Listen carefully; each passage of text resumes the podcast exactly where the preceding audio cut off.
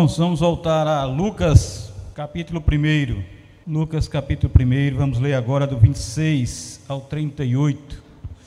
Lucas, capítulo 1, do 26 ao 38. Vamos ler mais uma vez todos juntos. Vamos lá? No sexto mês foi o anjo Gabriel enviado da parte de Deus para uma cidade da Galiléia chamada Nazaré a uma virgem desposada com certo homem da casa de Davi, cujo nome era José. A virgem chamava-se Maria. E entrando o anjo aonde ela estava, disse: Alegra-te, muito favorecida, o Senhor é contigo. Ela, porém, ao ouvir essa palavra, perturbou-se muito e pôs-se a pensar no que significaria essa saudação. Mas o anjo lhe disse: Maria, não temas, porque achaste graça diante de Deus. Eis que conceberás e darás à luz um filho, a quem chamarás pelo nome de Jesus. Esse será grande e será chamado Filho do Altíssimo. Deus, o Senhor, lhe dará o trono de Davi, seu pai. Ele reinará para sempre sobre a casa de Jacó, e o seu reinado não terá fim. Então disse Maria ao anjo: Como será isto? Pois não tenho relação com homem algum. Respondeu-lhe o anjo: Descerá sobre ti o Espírito Santo, e o poder do Altíssimo te envolverá com a sua sombra. Por isso, também o ente santo que há de nascer será chamado Filho de Deus. Isabel, tua parenta, igualmente concebeu um filho na sua velhice, sendo esse já o sexto mês para aquela que diziam ser estéril, porque para Deus não haverá impossível em todas as suas promessas. Então disse Maria: Aqui está a serva do Senhor, que se cumpra em mim conforme a tua palavra. E o anjo se ausentou dela. Oremos. Senhor Deus, aplica a tua palavra ao nosso coração, Deus. Pelo poder do teu Santo Espírito, fala à nossa vida, Senhor, nesse momento, pois queremos cada vez mais aprender de ti, Senhor, e conhecer profundamente as tuas maravilhas. Nós te agradecemos em nome de Jesus. Amém e amém. Irmãos, veja que resposta Maria deu. Aqui está a serva do Senhor, que se cumpra em mim conforme a tua palavra. Essa é a resposta de alguém fiel ao Senhor, de alguém que é comprometida com a vontade do Senhor. Uma pessoa consagrada, que sabe que serve não a si mesmo, não a homens, mas serve ao Senhor Deus Todo-Poderoso. E esse é o momento, irmão, de nós meditarmos. Hoje é o tempo apropriado que devemos questionar para quem vivemos. A nossa vida para que é? Que sentido tem a nossa vida? Que direção tem a nossa vida? Qual o objetivo do nosso viver? Nesta longa caminhada cristã, estamos consagrados a quem mesmo? Servimos ao mundo, à nossa própria imperfeita vontade, ou somos fiéis servos do Senhor? Qual é o princípio, o evangelho que temos obedecido? É a palavra de Deus ou os ditames do mundo, os ditames do, dos humanos? Lá em Gálatas 2:20, todos nós conhecemos de qual é salteado esse versículo que diz: Logo, já não sou eu quem vive, mas Cristo vive em mim. E esse viver que agora tenho na carne, vivo pela fé no Filho de Deus, que me amou e a si mesmo se entregou por mim. É com esse pensamento, irmãos, é com essa consciência, é com essa convicção É sabendo disso que nós temos que viver uma uma caminhada de consagração. Nós temos que ser consagrado verdadeiramente ao Senhor, de todo o nosso coração, com toda a nossa vida, dependendo dEle, precisando dEle em todos os momentos da nossa vida e dependendo da vontade dEle. Nós não mandamos em nós mesmos, nós não somos nós mesmos, mas servimos, somos servos do Senhor. E Ele é que vai ditar o nosso caminhar, Ele é que vai dizer. E é isso que nós precisamos estar atento, com nossos ouvidos sensíveis, a ouvir o que Deus tem ordenado para nós. E é por isso que tem um comentarista chamado Leon Morris, tratando sobre esse texto aqui, comentando sobre esse texto, ele diz que aqui onde lemos, no sexto mês foi o anjo Gabriel enviado da parte de Deus para uma cidade da Galiléia chamada Nazaré. E ele diz que esse sexto mês aqui certamente se refere ao sexto mês de gravidez de Isabel. E Maria, logo em seguida, é descrita agora como a desposada estado esse que era obrigatório entre os judeus daqueles dias, que representava como noivado entre nós. Mas era, irmãos, uma promessa solene de casamento ali, e tão obrigatória que seria necessário um divórcio para desmanchar esse estado que ela se encontrava, desposada. E ali, Gabriel saudou Maria como favorecida. Mas até mesmo o acréscimo, o Senhor é contigo, não deixa claro em que consistia o favor, aquele favor. Favorecida. Nem fica bem claro o que levou Maria a perturbar-se muito. Poderíamos compreender se tivesse ficado assustada diante da vista do anjo. Um anjo aqui na minha presença. Mas a aflição dela liga-se com a saudação. De certo, na sua modéstia, não entendia porque um visitante celestial a saudasse em termos tão exaltados. Isso prova, irmãos, a humildade, a simplicidade de Maria. Ela se sentia como que não merecia a, aquilo que estava acontecendo na vida dela.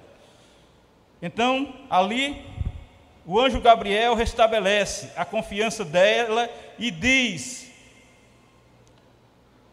que ela não deve temer, pois ela achou graça diante do seu Deus. O anjo está simplesmente dizendo que o favor de Deus repousa sobre ela.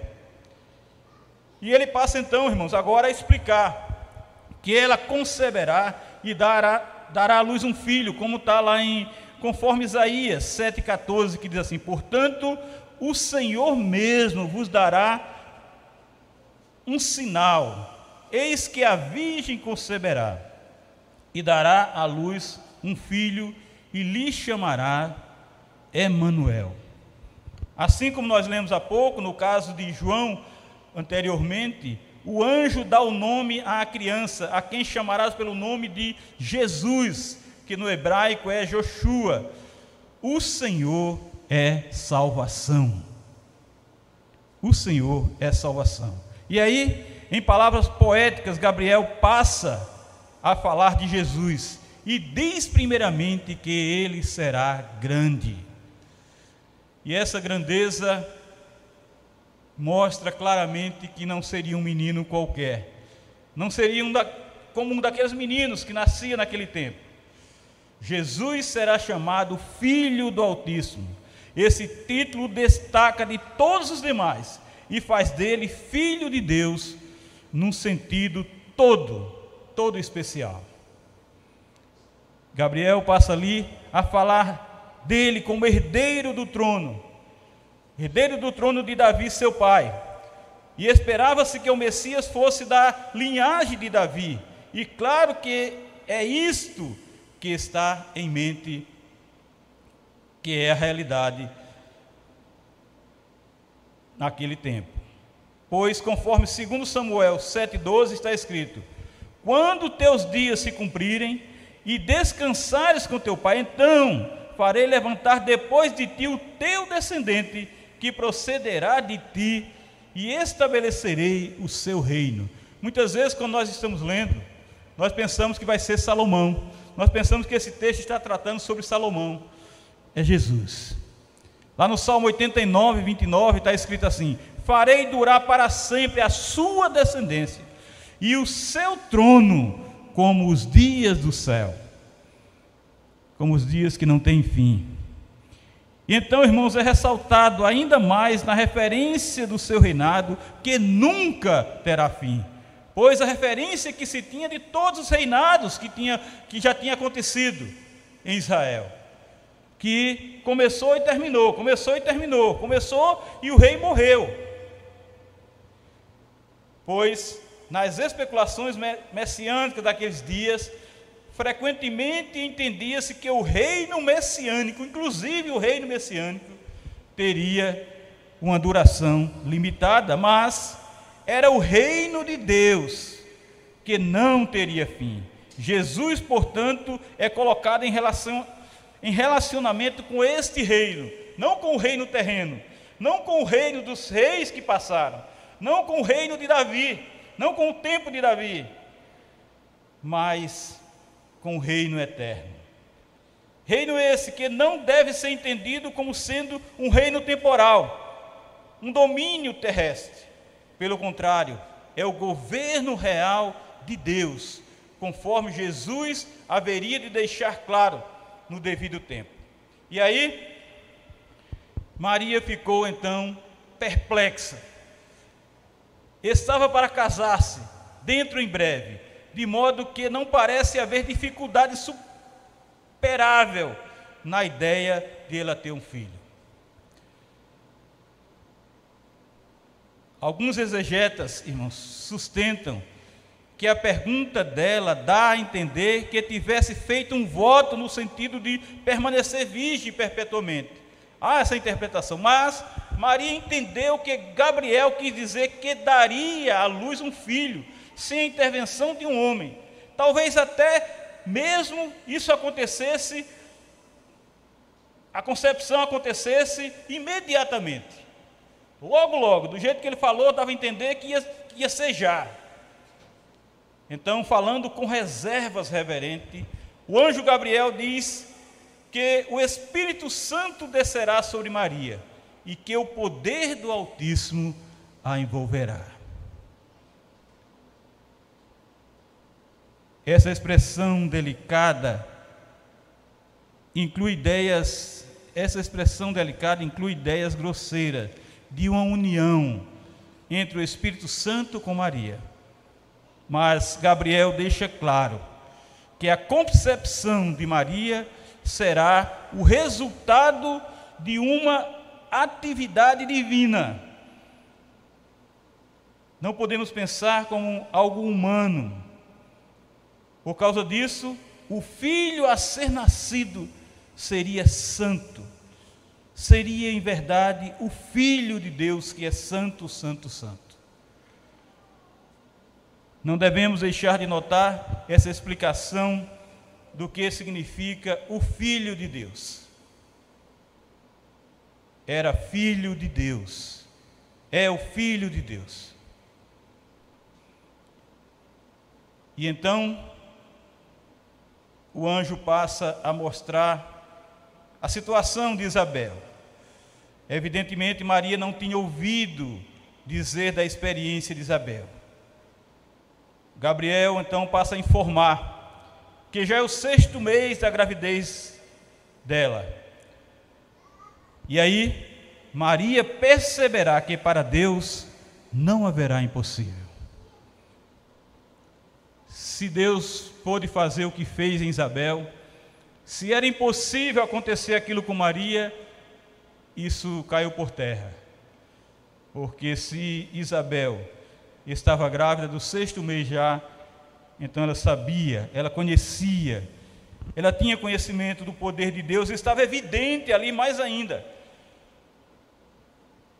Lá em Gênesis 18, 14, está escrito assim: Acaso para o Senhor a coisa demasiadamente difícil? Daqui a um ano, nesse mesmo tempo, voltarei a ti, e Sara terá um filho. Então, nosso Deus é o Deus do milagre, é o Deus do impossível. É o Deus que sempre se manifestou nesse, desta maneira, sempre provando a nós que Ele é o que faz, que faz o impossível. E então, diante disso, Maria deve ficar encorajada pela experiência de Isabel. Alguns concluíram do fato de que Isabel é parente, é aparente que Maria deve ter sido do fato de que Isabel é parente, que Maria deve ter sido da família de Arão, conforme nós vemos no texto que assim era também Isabel. Todas as condições são satisfeitas. Se um dos pais de Maria foi da família de Davi e o outro de Arão. Então a referência a Jesus como descendente de Davi mostra que Maria deve ter tido o direito de reivindicar a descendência davídica. E naquele momento, para mim, de grande importância, é quando Maria diz: Aqui está a serva do Senhor, que se cumpra em mim conforme a tua palavra. Irmãos, a resposta de Maria aqui é de quieta submissão. Serva, que quer dizer doule, escrava, expressa a completa obediência de uma mulher ao seu Deus, ao seu Senhor. A escrava nada mais podia fazer, depois de toda aquela explicação, de tudo aquilo que o anjo lhe disse, senão a vontade do seu Senhor de seu Deus à vontade de seu Pai. Essa submissão, irmãos, é reforçada quando ela expressa essa frase de todo o coração, com toda a verdade, com toda a sinceridade, que se cumpra em mim conforme a tua palavra. Aquele anjo tinha sido enviado da parte de Deus. Era Deus falando para Maria, para Maria através daquele homem, daquele anjo. E ela diz: Que se cumpra em mim conforme a tua palavra. Como eu disse inicialmente, esta é a palavra verdadeira de uma mulher que é consagrada ao Senhor, que é serva do Senhor, que é uma escrava do Senhor, que vive para a glória do Senhor, que diz: Eis-me aqui, envia-me a mim. Essa é a palavra de uma mulher que sabe que o seu Deus é poderoso, que o seu Deus é soberano, que o seu Deus é majestoso, e ela vive para servir a esse Deus grandioso. Maria demonstra aqui, ao contrário do que se faz hoje no mundo, e sempre se fez no mundo com Maria, ela demonstra a grandeza de sua piedade, expressando a sua fiel submissão ao seu Senhor. Esta é a grandeza de Maria. Não. Maria não apresenta, não, não apresenta naquele momento nenhum empoderamento feminino, mas testemunha sua sujeição ao seu Deus. Essa é a postura que devemos ter, meus irmãos, como cristãos. Já não sou eu quem vive, quem decide, quem ordena, mas Cristo, porque é Ele que vive em mim. Cristo vive em mim. Que se cumpra em nós, não o que queremos, não o que pensamos, não o que nós decidimos, mas o que é a vontade do Senhor Deus soberano e majestoso. Tenhamos, irmãos, esse espírito mariana de declarar-se não deusa, mas serva submissa, subordinada, que se sujeita ao Deus com a sua vida. O obedecer é a expressão de submissão que os crentes testemunham com amor e com a sua consagração a Deus. Digamos sempre, como Maria, que se cumpra em mim conforme a tua palavra, que se cumpra em mim conforme a tua vontade, que se cumpra em mim, Senhor, não aquilo que eu quero, não aquilo que eu acho agradável para mim, não aquilo que é o melhor para mim, mas aquilo que o Senhor quer, aquilo que o Senhor tem determinado para a minha vida. Jesus foi gerado no ventre de Maria, por meio do Santo Espírito do Senhor. E ele, irmãos, veio morar na manjedoura do nosso coração, para que nós sejamos submissos à vontade de Deus.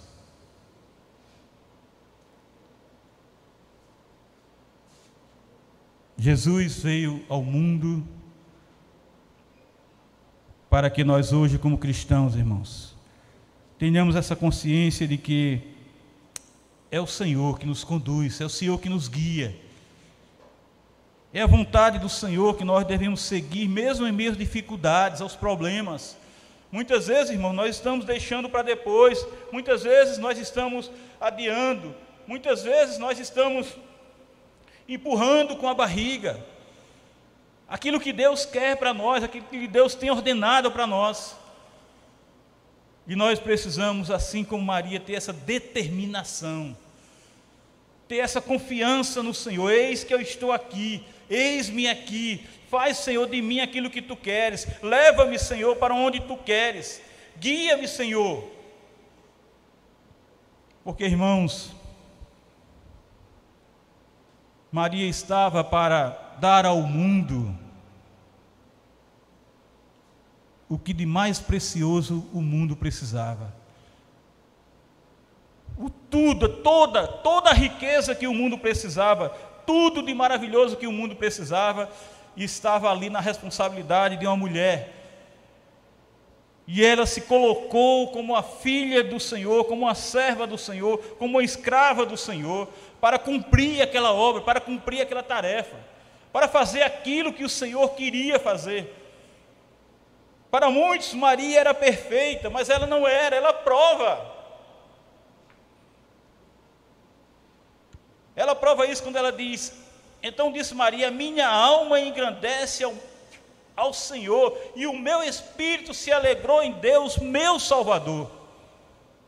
Ela tinha um Salvador, ela sabia que precisava de um Salvador, ela sabia que precisava de, de salvação, e ela sabia que ela imperfeita, ela sabia que não merecia aquilo. E ela se espantou com tudo aquilo, ela se espantou com a situação que ela estava. Ela estava desposada, o que, o que a sua parentela ia pensar, o que o povo ia pensar, o que a sociedade ia pensar dela. Mas o que foi mais importante na vida dela foi servir ao Senhor. O que foi mais importante na vida daquela mulher foi cumprir a vontade do Senhor.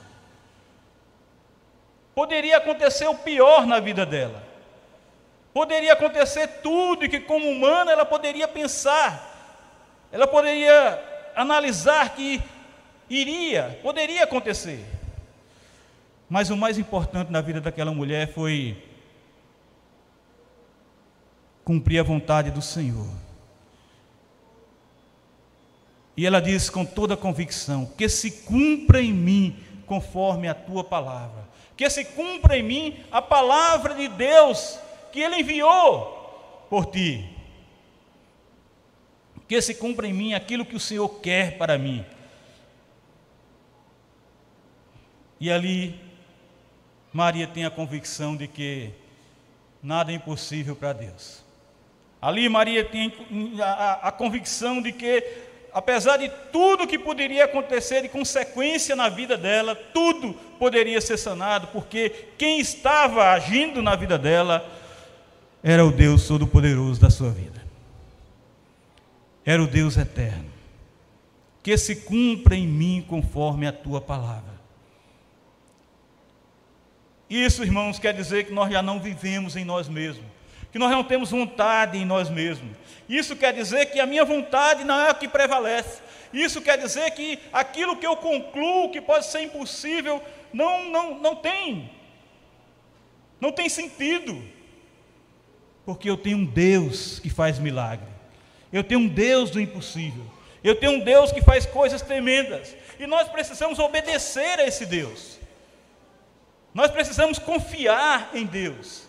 Nós precisamos colocar a nossa fé em Deus, assim como Maria colocou.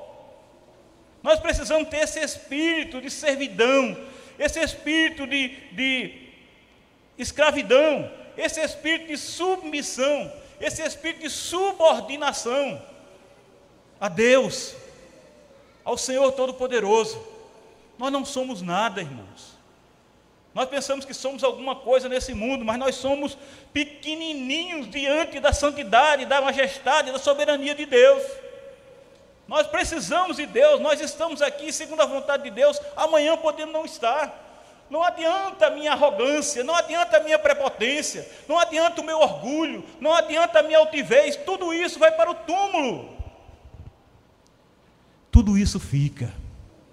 O que eu tenho é que ter é a submissão ao Senhor Deus Todo-Poderoso. Faz em mim, Senhor, aquilo que tu queres. Faça em mim, Senhor, a tua vontade. Faça em mim, Senhor, segundo o teu propósito, segundo tudo que tu tens determinado, desde a fundação do mundo. Porque eu dependo do Senhor, porque eu preciso do Senhor.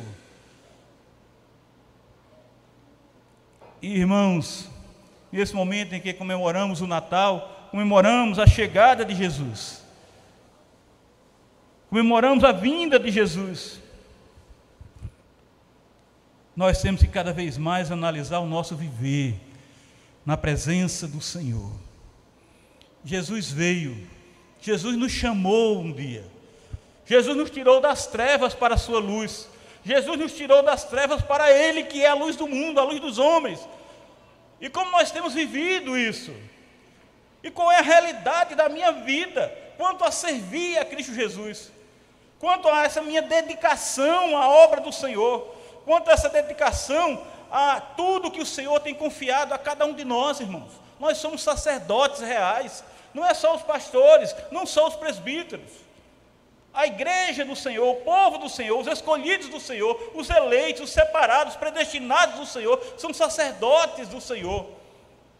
Ele veio, ele veio implantar o sacerdócio universal, para que todos nós, irmãos, agora assumamos a nossa responsabilidade, o nosso ministério com amor, com fidelidade, com sinceridade, com responsabilidade. E o bom é que cada um de nós tem que fazer a sua parte. Eu não posso fazer a sua parte, meu irmão. Eu não posso fazer a sua parte, minha irmã. Eu tenho o meu ministério, você tem o seu ministério. Eu tenho a minha responsabilidade, a minha fidelidade diante do Senhor para cumprir, você também tem, todos nós temos. E nós precisamos trabalhar para engrandecer o reino do Senhor com esse espírito, com esse espírito mariano que diz: que se cumpra em mim conforme a tua palavra. Todos vamos repetir: que se cumpra em mim conforme a tua palavra. De novo, que se cumpra em nós conforme a palavra e a vontade de Deus. Que Deus nos abençoe.